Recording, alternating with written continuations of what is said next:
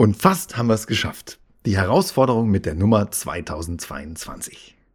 Aber bevor es vollends rum ist dieses Jahr, hier noch schnell die fünfte Episode unseres beliebten NLP-Alphabets.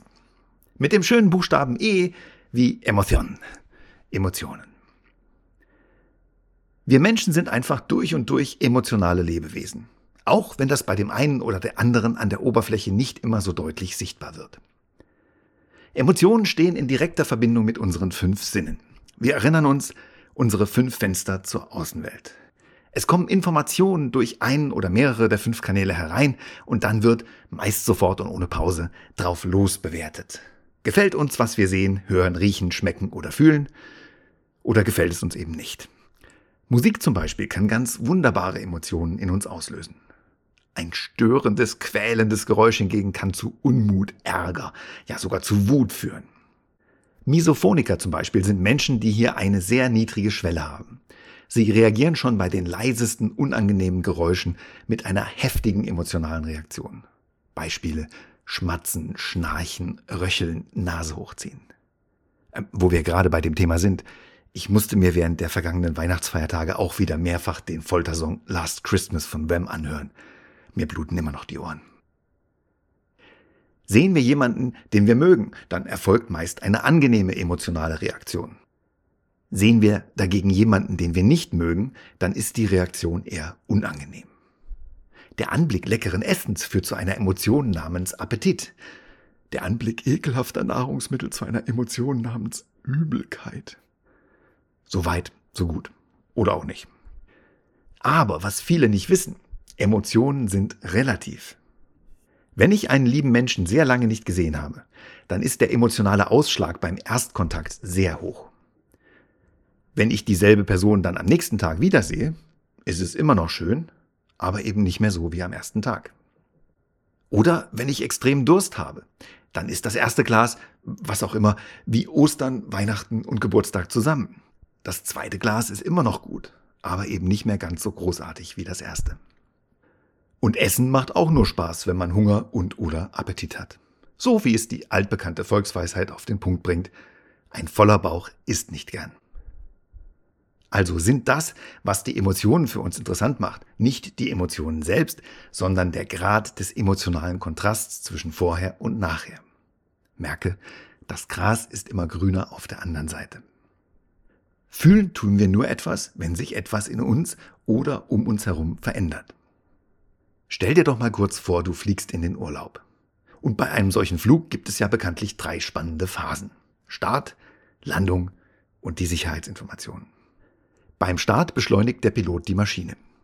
Dein Körper, der sich der Trägheit verschrieben hat, möchte aber nicht mitfliegen, sondern da bleiben. Also wird deine träge Masse in den Sitz gedrückt. Du spürst den Druck, das Gefühl der Beschleunigung und damit verbunden eine Emotion. Entweder magst du den Rausch der Beschleunigung, dann ist das eine positive Emotion für dich. Aber vielleicht wird dir dabei auch eher schwindlig oder sogar schlecht, dann ist es eine eher negative emotionale Reaktion. Bei der Landung kehrt sich das Ganze dann um.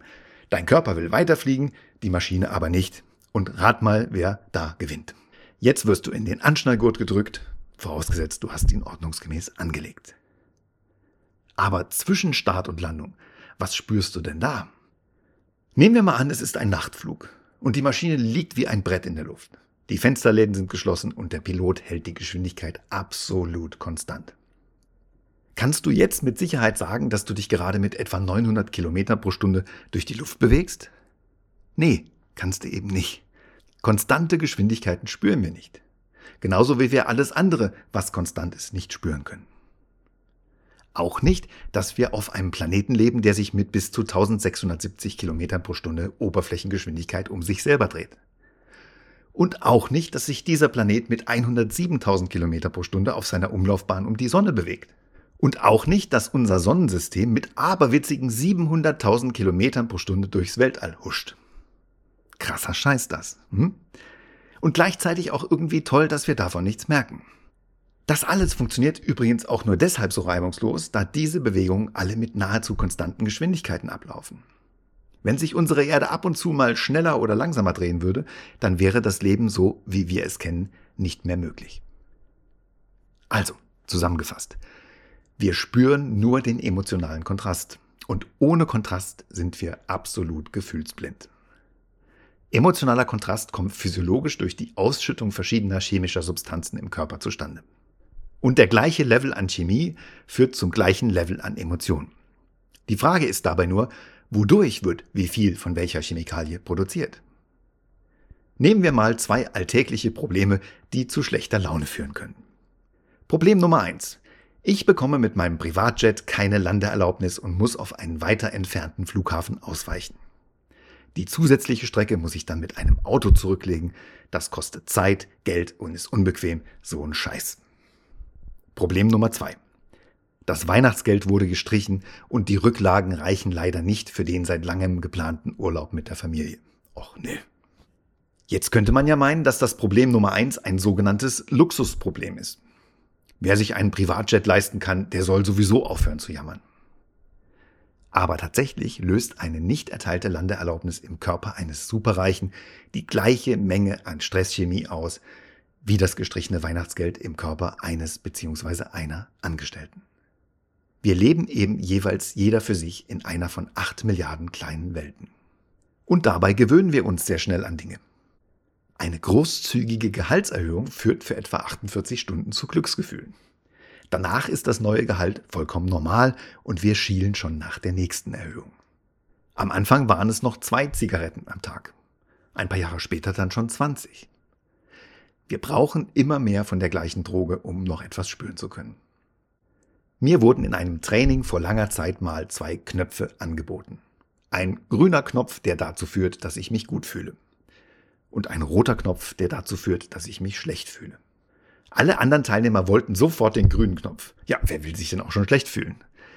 Ich aber wollte beide Knöpfe haben, weil ich ganz genau wusste, was passieren wird. Ich kenne mich ja. Am ersten Tag drücke ich den grünen Knopf und fühle mich den ganzen Tag über sauwohl. Am zweiten Tag drücke ich dann schon abends den grünen Knopf erneut.